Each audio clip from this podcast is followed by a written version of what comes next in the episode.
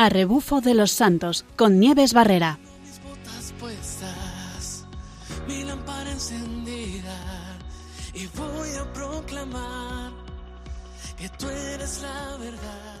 Buenas tardes, otro viernes más. Vamos a planear eh, actividades divertidas, lucrativas, digo, educativas y, ¿por qué no, espirituales. Más grande del mundo rugirá mundo salvará. Estamos deseando salir a dar una vuelta por la Sierra de Madrid, un lugar cercano y maravilloso. Y nos pondremos en siguiendo los pasos de Rafael Sánchez, nuestro colaborador, y hablaremos con una de las personas que mejor conocen este monasterio que vamos a visitar.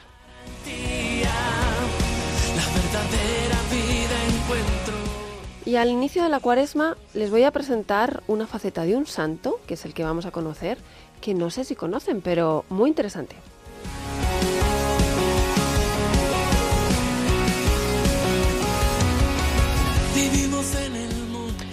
Buenas tardes a todos. Son las 6 de la tarde y tenemos un programa lleno de, de espiritua- espiritualidad y de deporte. Hoy nos vamos a dirigir a conocer eh, un lugar que hay en la Sierra de Madrid, por la Sierra, era ahí en la Sierra de la Cabrera. Es un monasterio muy antiguo en el cual nos vamos a encontrar un santo. Que si yo les digo que le conocen, mm, se van a preguntar por qué. ¿Alguna vez han perdido algo? ¿Alguna vez han estado buscando algo desesperadamente o en un momento eh, de urgencia, algo muy importante que no lograban encontrar? ¿O por qué no? ¿Alguna vez han intentado buscar un, un- un aparcamiento y se han encomendado un santo? Pues sí, ese santo en el que están pensando, San Antonio, tiene una de las características y de, y de las tradiciones y la fama que tiene, que es verdad, yo creo, mm, lo he vivido en alguna ocasión, es que si se le reza, pues él nos encuentra aquellas cosas que, que, que perdemos. Pero no solamente las cosas materiales, también él ha ayudado en un momento dado a encontrar el camino a muchísimos pecadores, con lo cual, bueno, pues vamos a ver, vamos a encomendarnos a él. Pero antes que nada, mm, saludamos aquí a, a Rafa Sánchez. Buenas tardes, Rafa, ¿cómo estamos? Buenas tardes, Nieves. Muy bien, estupendamente. Bueno, estamos aquí deseando ver esta ruta porque, como les digo, vamos a ir. Esta vez nosotros somos los que vamos a encontrar al santo, a San Antonio, ¿verdad? A San Antonio de Padua. Vamos en su búsqueda. Pues vamos a ver qué ruta nos traes. Cuéntanos un poquito cómo es y cuéntanos por dónde vamos. Bueno, pues vamos a disfrutar de una estupenda ruta de senderismo Ajá. que bueno que tiene como objetivo el, el convento de San Antonio y San Julián, que está en el, el municipio de La Cabrera, en la Sierra Norte de Madrid. Ajá. Bueno, pues es un convento, un convento que se encuentra a tres kilómetros del pueblo de La Cabrera, más o menos. Sí. Y vamos a hablar de la ruta. Vamos a comenzar la ruta en la bella y acogedora iglesia de, de la Inmaculada Concepción, que está en la misma Cabrera. La Virgen siempre está, está por medio de, de todos nuestros pasos, ¿eh? Eso es, eso es, sí, señor. Y bueno, esta iglesia está ubicada en la céntrica Plaza de la Concordia. Ajá. Y para hablar un poco de ella, porque es muy bonita, tiene una nave, una nave central, una sacristía y una torre de, de campanario con un reloj. Y alberga, alberga imágenes de, de la Purísima Concepción, de, la, de San Antonio y San Lucas. Ok. Y bueno, decir que en el altar mayor se encuentra hay un Cristo hermosísimo y, y la imagen de Nuestra Señora del Carmen también. Ah, qué bueno. Así que, bueno, pues vamos a hablar un poquito de la ruta porque vamos a partir de esta plaza, de la Concordia, y vamos mm, partiendo de ella a una calle, que es la calle Carlos Ruiz, para, para empalmar con la calle de San Isidro, y como a 300 metros giramos, hacemos un giro a la izquierda por la calle eh, eh, Carlos Jiménez Díaz.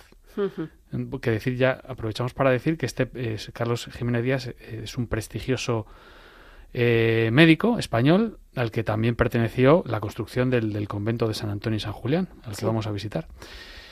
Bueno, pues seguimos como a 100 metros más adelante, vamos a girar a la derecha para tomar la calle de la subida al convento y un poco después hay una bifurcación, después de la bifurcación eh, mm, a la izquierda donde comenzamos por, por un camino, hay un camino de tierra por el que vamos a ir, veremos que hay un pequeño embalse a mano izquierda y eh, bueno pues después atravesamos una arboleda que hay y eh, a poco menos de un kilómetro vamos a toparnos con, con una puerta, una puerta de hierro que da paso a la dehesa del Robelillano. Y bueno, decir que es muy, es muy característico encontrarse puertas de este tipo que dan paso a, a fincas o de esas Sí, ¿no? para guardar eh, los ganados. Son estas que tienen los hierros en el suelo, ¿verdad? Sí, bueno, son de muchos tipos. Son puertas simplemente eh, son para, para guardar el ganado y que no se, que no se vaya, ¿no? Que no se escape. Por eso es importante cerrar Eso- siempre las puertas una vez que pasamos. Eso iba a decir, que algunas son de las que, que además parece una cosa muy sencillita, ¿no? Como un, un metal Sí. que se, se, se ata de... Un de- algo Sí, así. algo así. Sí. Eh, Pero que hay que cerrarlo porque está hecho para que el ganado no se vaya de por ahí. Entonces aquí a- aquellos que hagan la ruta que lo tengan muy en cuenta. Sí, en general todas las rutas que, en las que uno se puede encontrar, ¿no? Bueno, es un recorrido con mucha piedra granítica, que abunda mucho por aquí. eh, hace un paisaje esto además muy hermoso. Y también, bueno, pues nos vamos a encontrar con encinas, robles. También hay hierbas como, como de can- el cantueso, eh, que es como eh, es el tomillo borriquero, Ajá. y que además tiene un olor muy agradable y, y característico. Y bueno, y también, pues jara, retama, es un poco la, la flora que nos vamos a encontrar por aquí. Decir que el tipo de clima que tenemos en esta zona, pues es- en invierno es frío y en verano seco y caluroso. Yo creo que, bueno, para, es importante tenerlo en cuenta para realizar nuestra ruta. Es que esta, esta ruta para invierno es eh, complicada. Yo, Hmm. además, en la zona hace muchísimo frío, más vale hacerlo en primavera tirando a verano, porque si no, mm, difícil hacerlo. Sí, yo creo incluso eh, es una buena ruta para hacer en otoño. Sí, Por el colorido, además el, el colorido del paisaje, pues eh, es, es preciosísimo. las ¿no? vistas en- con esos colores son maravillosas. ¿eh? Mm. Bueno, seguimos adelante por, por la dehesa en la que entramos y una vez cruzada la puerta, como a 100 metros, vamos a torcer a la izquierda, por un, hay un caminillo que nos llevará a una gran zona rocosa que vamos a dejar a mano izquierda y eh, vamos a seguir en sentido sur y como a 300 metros giramos eh, a la derecha.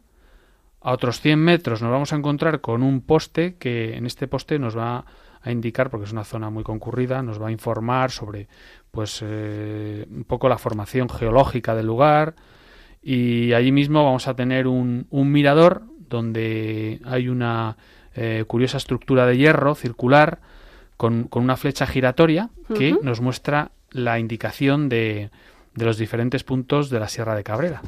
Y desde Ah. este punto, además, es muy interesante porque po- podemos vislumbrar el, el pico de la miel en, en la zona oriental, eh, que es un pico granítico muy, muy bueno para practicar escalada, por cierto. Ah, Eh, mira, a los sí. que sean más, más intrépidos y más valientes. Sí, de hecho ahí pues suelen practicar mucho, ¿no? La piedra granítica, de hecho, eh, es considerada como la mejor roca para, para escalada de grandes paredes porque Ah, es, eh, por su resistencia y, y se, se adhiere bastante mejor. Bueno, de esto los escaladores saben más, ¿no? Sí.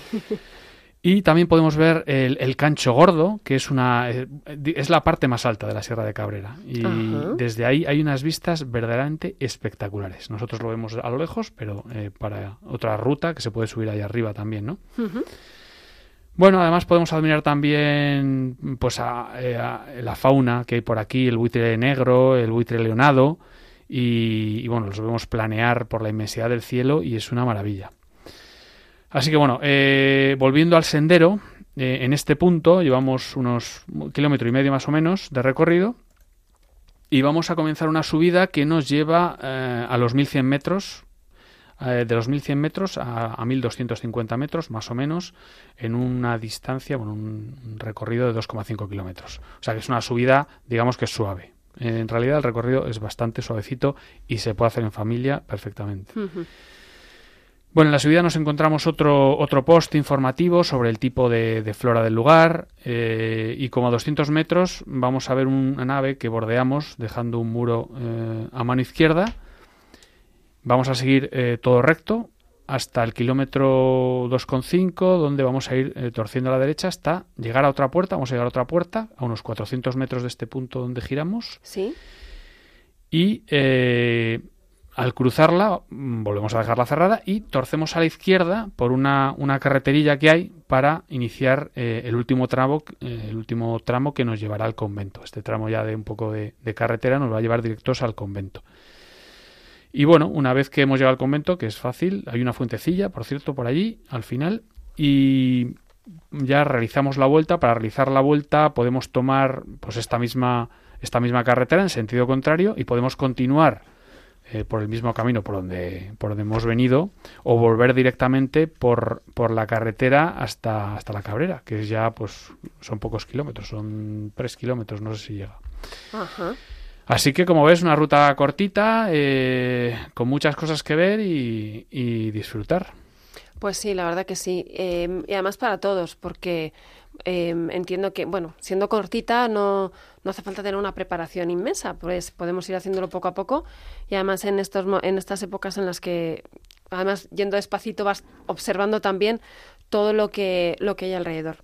Pues sí, es un lugar precioso y además con un, un monasterio muy antiguo, ¿no? Pues bueno, Bueno, y hay, hay un Via Crucis también, ¿eh? bueno, ¿cómo es esto del Via Crucis? Hay un Via Crucis que, que normalmente pues, eh, es un Via Crucis que, que el Domingo de Ramos organiza además la parroquia de la Inmaculada Concepción de la Cabrera y que eh, comienza en la misma parroquia y yendo después por la, por la carretera, o sea, en lugar del recorrido que hemos hecho a través del campo nosotros, pues coge la carretera de subida al convento hasta la misma capilla del convento de, de San Antonio. Ah, pues interesante. Y ahora que estamos en Con- Cuaresma. Además con los postes ahí marcados. Sí. sí. Bueno, ahora sabremos cómo, cómo visitar este convento un poquito más adelante del programa. Vamos a tenerlo claro. Pero ahora, si les parece, como es el convento de San Antonio de Padua, vamos a saber un poquito de la vida de este santo.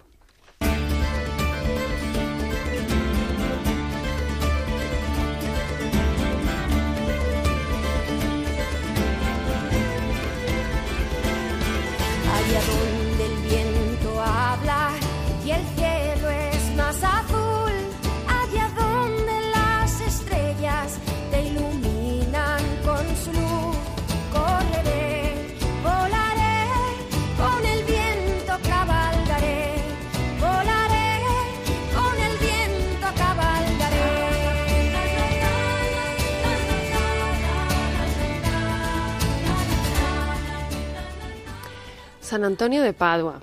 Bueno, un santo que, que vemos muchas veces representado con un niño en brazos, ¿verdad, Rafa? Sí, sí.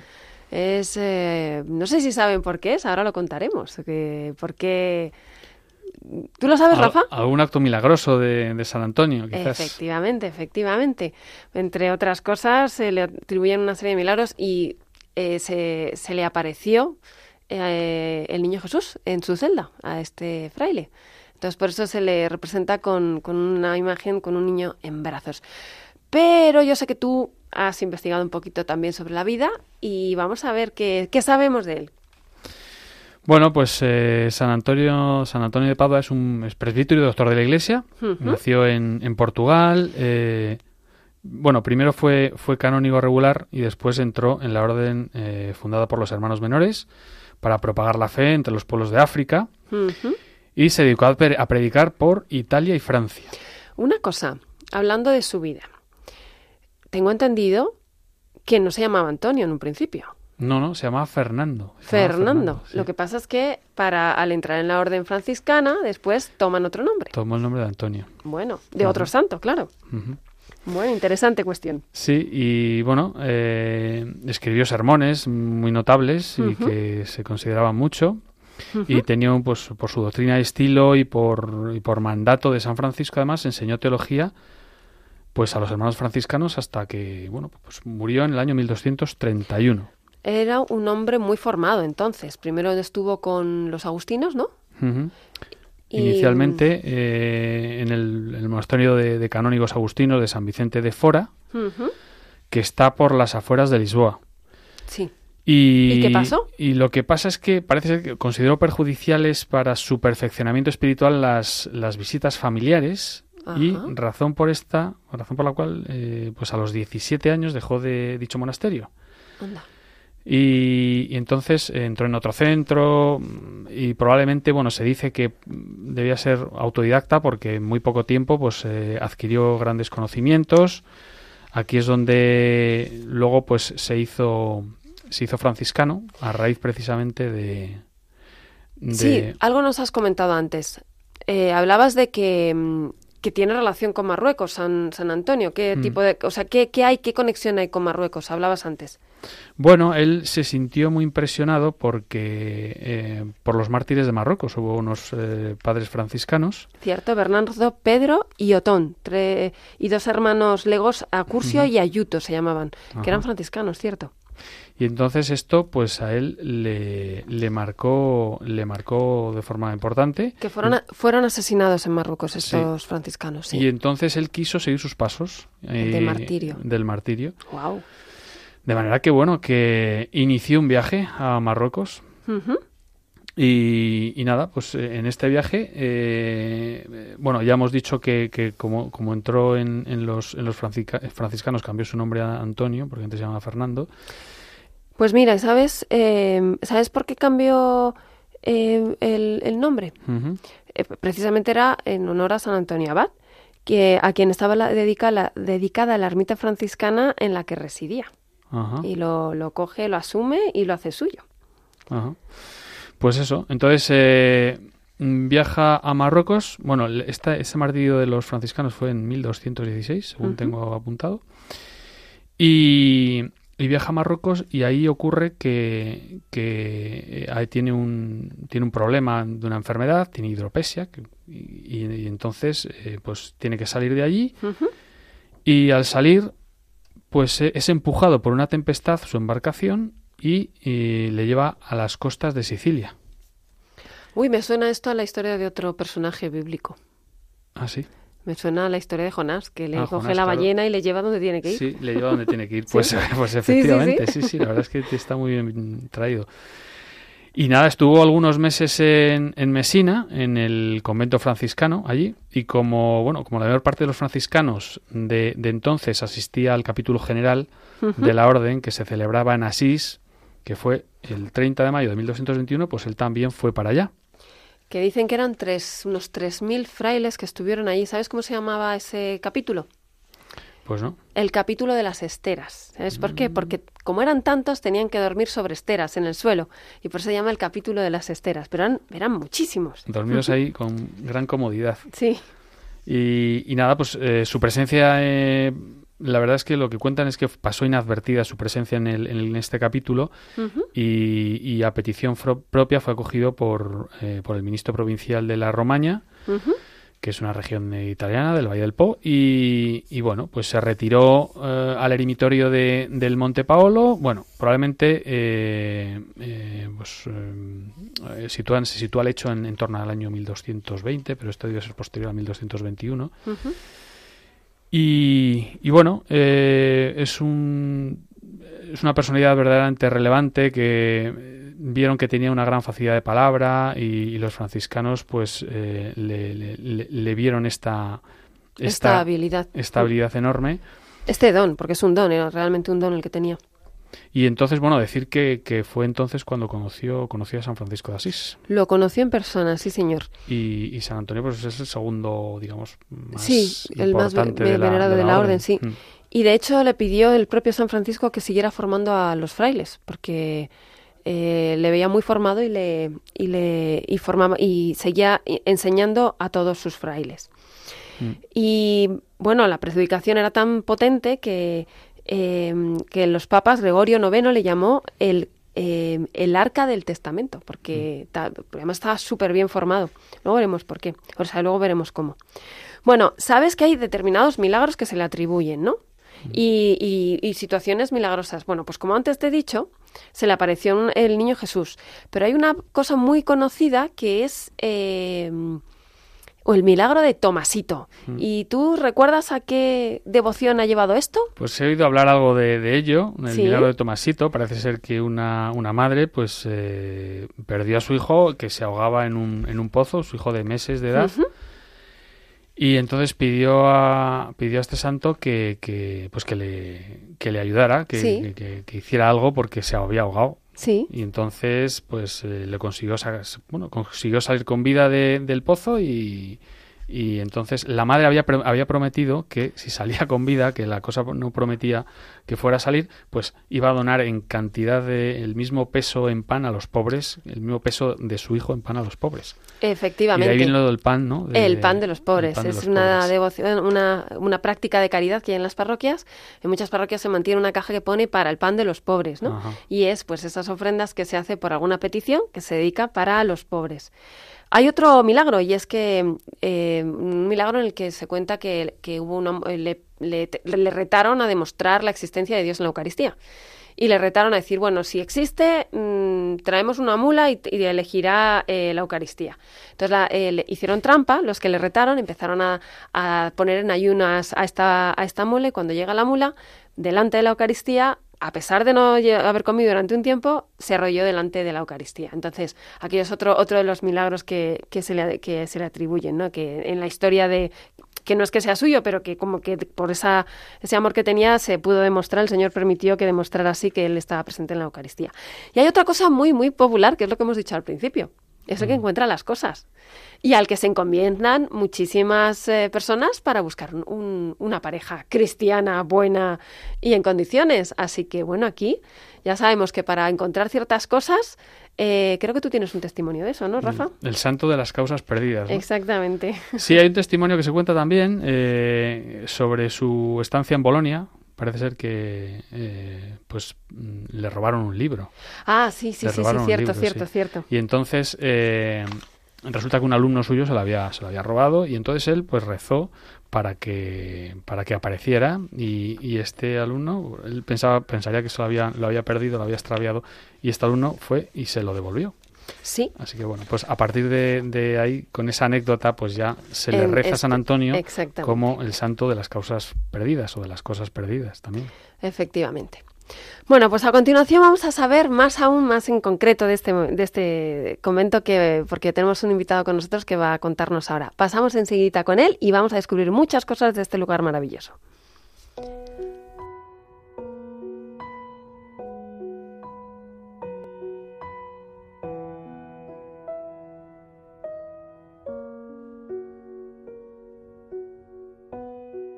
Que mi amor no sea un sentimiento, tan solo un deslumbramiento pasajero.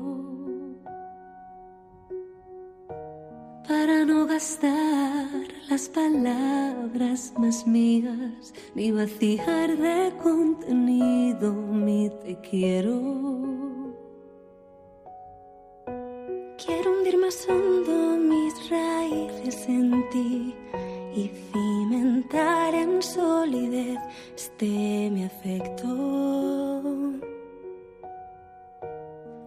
corazón que es inquieto y es frágil, solo acierta si se abraza tu proyecto. Más allá de mis miedos, más allá de mi inseguridad, quiero darte mi respuesta. Aquí estoy para hacer tu voluntad,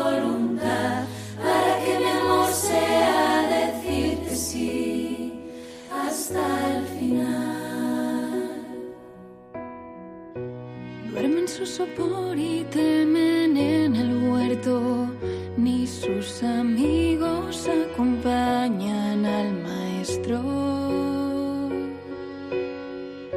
Si es hora de cruces, de fidelidades, pero el mundo nunca quiere aceptar esto.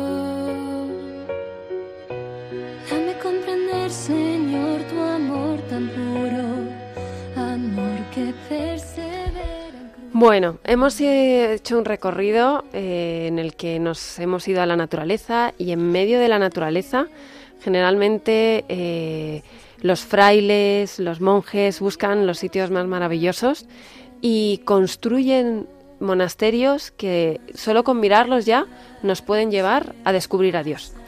Y del que hemos hablado hoy es el monasterio de San Antonio de la Cabrera. Y Y hoy he querido invitar a hablar con nosotros al padre Constantino Gómez Merino, que es el rector del convento de San Antonio de, de la Cabrera. Buenas tardes, padre, ¿cómo estamos? Buenas tardes, muy bien, encantado de estar con vosotros. Pues nosotros también, porque además hoy me que- quería hablar especialmente de, de este, de este convento, que nos contará Sí. unas pinceladas, pero también quería hablar del convento, no solo el edificio, sino la vida que tiene este Sí, convento dentro, que son ustedes los misioneros Claro. identes.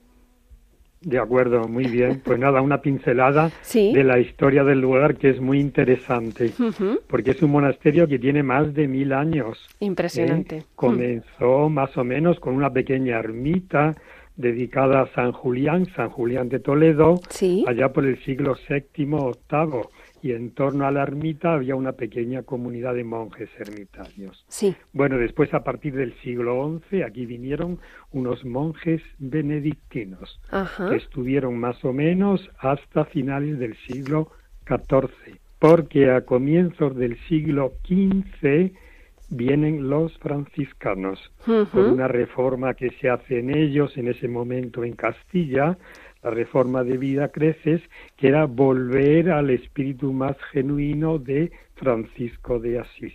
Sí. Por tanto, una cierta vida de ermitaños como él, pequeñas comunidades, lejos de las ciudades, dedicados al trabajo, a la oración, la contemplación y el estudio. Bueno, por aquí durante el siglo XV es cuando más esplendor tuvo esto. Sí. Llegó a tener a finales del siglo XV unos 40 monjes Bueno, no y pasaron personajes muy importantes por aquí. Por ejemplo, el cardenal Cisneros, él tuvo mucha relación con este lugar porque él había nacido aquí cerquita, en un pueblo que se llama Torrelaguna. Anda, claro. Ya de, ni- ya de niño él venía mucho aquí a este monasterio. Máxime cuando de adulto él se hizo franciscano tuvo un afecto especialísimo. Sí. Pero pasaron también otros muchos personajes, los santos, algunos santos de la época, también gente de la nobleza que venía de retiro, en fin. Después los franciscanos, pues lógicamente estuvieron aquí hasta la desamortización de Mendizábal, siglo Sí. XIX, ¿eh? que ya pasa a manos privadas. Y pasa a manos privadas, en primer lugar, lo compra un nieto del pintor Francisco de Goya. Anda. Se llamaba Marianito de Goya, este señor, que de pequeño aparece en algunos de sus cuadros. Y esta familia de los Goya lo tuvieron por varias generaciones familiares, hasta que en el siglo pasado, en 1934, lo compró este famoso médico de Madrid, Carlos Jiménez Díaz, que junto con su esposa Conchita se enamoraron del lugar, lo convirtieron en una casa de descanso, de estudio, siempre que podían se escapaban de Madrid, se venían para acá. Ajá. Fue un matrimonio este que no tuvieron hijos Ajá. y entonces en el testamento dejaron que como esto había sido de los franciscanos y se lo habían quitado, ellos se lo devolvían a los franciscanos. Qué bueno. De manera que los franciscanos pudieron volver aquí a su casa a finales de los años 80 del siglo pasado. Y estuvieron hasta el 2004, que por diversas razones internas de la propia congregación ya no podían continuar. Fue cuando ellos, los franciscanos, nos lo ofrecieron a nosotros, los misioneros identes, y podíamos hacernos cargo del lugar. Vimos que era un lugar tan bonito, tan precioso Pues sí. y tan lleno de posibilidades apostólicas que nuestros superiores dijeron que sí, que lo cogíamos. Y aquí llevamos ya 19 años Bueno, bueno. en el convento de San Antonio, 19 años nada más y nada menos. Y, nada menos. y bueno, yo le voy a empezar a preguntar porque la gente estará A ver, a escuchando. ver. Sí, misioneros identes. Bueno, Sí, ¿qué es esto Misioneros de idente? ¿Qué es esto? ¿Qué significa lo de idente? Bueno, exactamente. Bueno, los misioneros identes somos un instituto de vida consagrada de derecho pontificio. Fue fundado por un madrileño, Fernando Rielo Pardal, Que está en en la- 1959. Tiene una capilla en la catedral, si no me equivoco, ¿no? Hay tienen los misioneros. Hay una capilla, exactamente, una capilla, y también nuestro fundador está enterrado allí en la cripta. Sí. Bueno, pues nos puso el nombre, bueno, Instituto I de Cristo Redentor, pero misioneros, misioneras identes. ¿Qué significa lo de idente? Pues lo de idente viene del imperativo id, del verbo ir, porque aparece mucho en el Evangelio este imperativo. Sí, Id por todo el mundo, id y predicad, id y evangelizad, id, id, se repite mucho en el Evangelio. sí. Entonces, de ese id, ese imperativo id, deriva el idente, el que camina, como Rafa del programa vuestro, que va Efectivamente. caminando, pues el, el que Uy, camina, Rafa, idente. sí, Rafa, eres Eso idente. Soy idente, pues sí, tengo algo, Sí. a- algo tendré.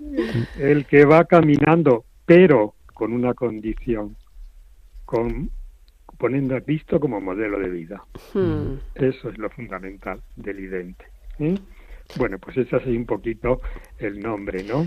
Pues si me, si me permite, estamos ya sí, por- si me sí, permite dime, dime. decirlo, creo que tiene mucho que ver también con el santo del que hablamos, porque se puso en marcha, se fue a ver, a, iba a predicar, iba a predicar, luego eh, Claro. se fue a ver a San Francisco, o sea, moverse se movía un montón y predicar Claro, también, se o movió un sea, montón, claro, claro. Menudo santo, y sí, tremendo. y dentes Sí. Ha habido y habrá muchos, quiera Dios que haya muchos también, y, y es sí, es la verdad es que el nombre, el nombre es, es precioso, esto, el nombre que han, que tienen, Sí. y muy, en muy principio parece un poquito raro, pero después cuando se ve el significado es una cosa preciosa. La verdad que sí. Y, y bueno, y, y cuéntenos un poquito más de el carisma, todo, queremos saberlo todo. Vale, pues muy bien. Mira, el carisma. El carisma es vivir la santidad en común. Ah, porque fundado en tres, el carisma está fundado en tres frases del Evangelio. Primero, sed santos como vuestro Padre Celestial es santo, como imperativo. Por Sí. tanto, los cristianos estamos llamados a la santidad. Segundo pilar de este carisma, cuando dos o tres se reúnen en mi nombre, yo estoy en medio de ellos. Por tanto, quiere decir, cuando nos ponemos a vivir la santidad en común, tenemos la garantía, esa garantía de Cristo de que está en medio. sí. ¿eh? Tercer pilar, id por todo el mundo y predicad el Evangelio. Misioneros universales. En eso es, ese es el carisma. Por tanto, vivir la santidad en común a través de un esquema espiritual que nos ha dado nuestro Padre Fundador que llamamos examen de perfección, examen ascético místico, como una revisión de vida semanal muy profunda, comenzando por cómo ha sido nuestra vida de oración continua que Cristo nos pide, y así pues pasando revista a todo lo que es nuestra vida humana y espiritual, con objeto de que no perdamos tiempo en vivir esa santidad que Cristo nos propone. Nos habla del fundador, Fernando Rielo. Sí. ¿Cómo, cómo surge en, en él esta, esta obra? ¿Cómo surge? ¿Cómo? Porque todo Bueno, funda, pues todo- surge, sí. mira, la, claro, la vida del fundador es, es- fue, fue muy ajetreada, como todos los fundadores, ¿no? Sí. Muy ajetreada. Ya ella, ella desde niño tuvo esa impresión del, de Dios Padre, Dios Padre, porque todo el carisma está centrado en que tenemos un Padre, un Padre celeste, Sí. que somos hijos de Dios, por tanto una filiación divina. Y todo el carisma, vivir esa santidad es precisamente para que de la mano de Cristo y del Espíritu Santo podamos descubrir esa paternidad de Dios y nuestra filiación. Y eso transmitirlo pues a todas las personas. Como te digo, el fundador sintió desde muy niño esta presencia del Padre, una, pero una cosa impresionante. Y entonces, pues eso le llevó en su adolescencia pues a ingresar en una comunidad religiosa que eran los misioneros redentoristas. Eh, después por las cosas de Dios y por los carismas pues tuvo que salir de esa de la congregación y se vio llamado a la- una fundación nueva ¿eh? Ah, sí. que son misioneros identes que eso lo inició en Santa Cruz de Tenerife porque él se había puesto a trabajar eh, era empleado de correos y mientras tra- a- a- además de, traba- de su trabajo profesional pues él comenzó a dar numerosas conferencias charlas a- en los colegios misiones populares en Tenerife y a partir de ahí pues surgió pues el- el- la, la fundación el 29 de junio de 1959. Toma ya. Y, mm, y ahora, hoy por hoy, ¿qué, qué es lo que hacen? O sea, ¿cómo, ¿dónde podemos encontrar a los misioneros identes? Eh, por ejemplo, Claro, en pues Madrid. mira. Sí. Claro, perfecto. Entonces, el carisma, te he hablado de lo, lo íntimo del carisma, vivir esa santidad en Sí. común. Después, ¿cómo se expresa? ¿Cómo. ¿Cuál es el apostolado? En dos ámbitos fundamentales. El primero, con los jóvenes, pero especialmente los jóvenes que no tienen fe o han perdido la fe, Ah. especialmente acercándonos a ellos a Evangelización través de pura. una orga- Mm. Exactamente, una, tenemos una organización juvenil, de Juventud Idente, tenemos bastantes actividades con jóvenes. Eso, los, este tipo, todos los jóvenes, pero especialmente estos, los que no tienen fe o han perdido la fe, para tratar de recuperarlos. ¿eh? Sí. El, el otro aspecto del carisma es la, eh, el diálogo apologético con los intelectuales. ¿Qué quiere decir esto?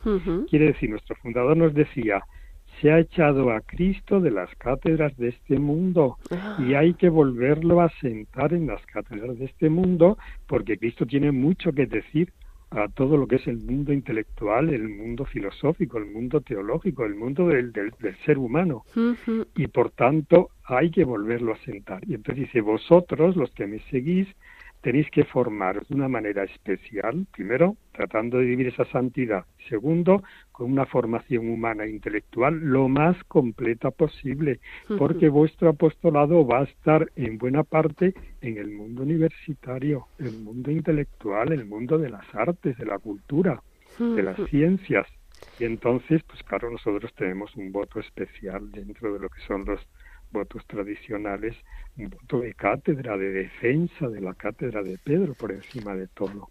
Y también, lógicamente, con nuestra formación intelectual. Pues esos son los dos ámbitos Sí. donde nos movemos, ¿no? Pero después la Iglesia en algunos países nos ha pedido otras actividades y, por ejemplo, bueno, pues estamos llevando a centros de niños abandonados en América Latina, eh, colegios también en ese sentido. Sí. Dirigimos algunas universidades también en América Latina. Sí. Eh, aquí en España pues tenemos bastante actividad, no dirigiendo universidades porque todavía no tenemos, pero tenemos profesores y profesoras que están trabajando en universidades ya con este espíritu. ¿eh?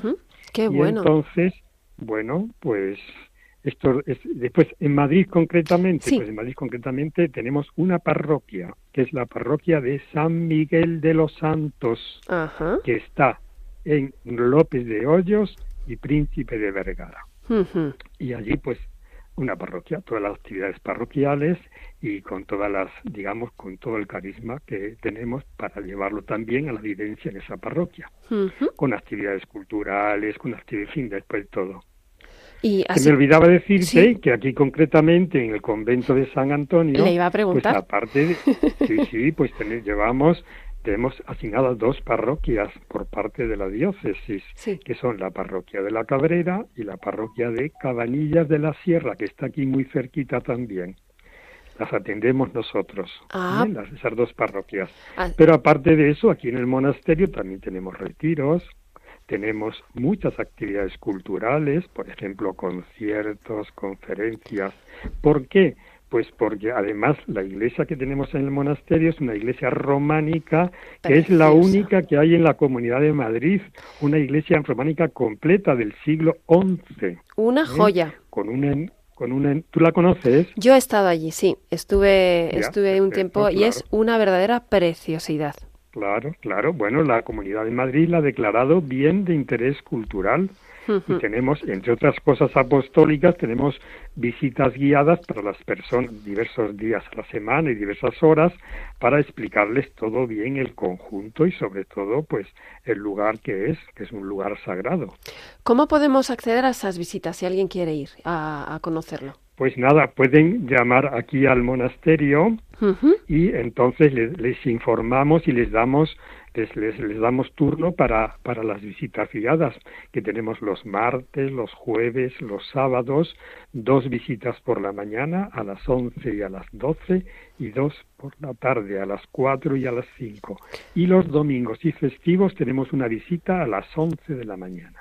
Pues, manera que pueden llamar al monasterio y les, les, les buscamos hueco ense- enseguida. pues fenomenal, fenomenal. A nosotros el hueco se nos está acabando ya con el programa, padre. Ya, me imagino, claro. Sí, pero lo dejamos ahí. Ya saben que pueden llamar al monasterio de San Antonio de la Cabrera eh, para ver cuándo se puede visitar. Es muy recomendable. Y una bonita manera también de, de vivir la cuaresma en este entorno. De la mano de San, sí, de San, Fran- San, San Antonio de Padua, que por cierto tiene unos sermones de cuaresma impresionantes.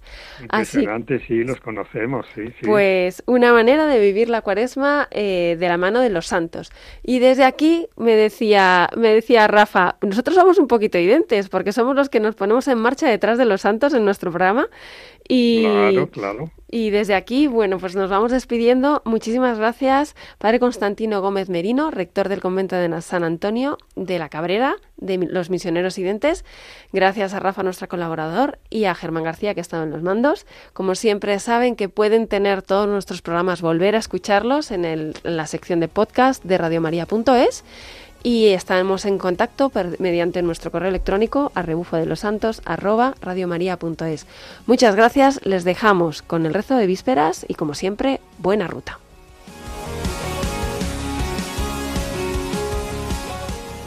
A rebufo de los santos, con Nieves Barrera. mis botas puestas, mi lámpara encendida y voy a proclamar que tú eres la verdad.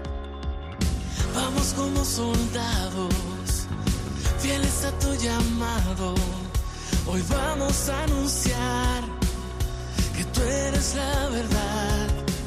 Gritaremos fuerte, está vivo el león más grande del mundo rugirá y al mundo salvará.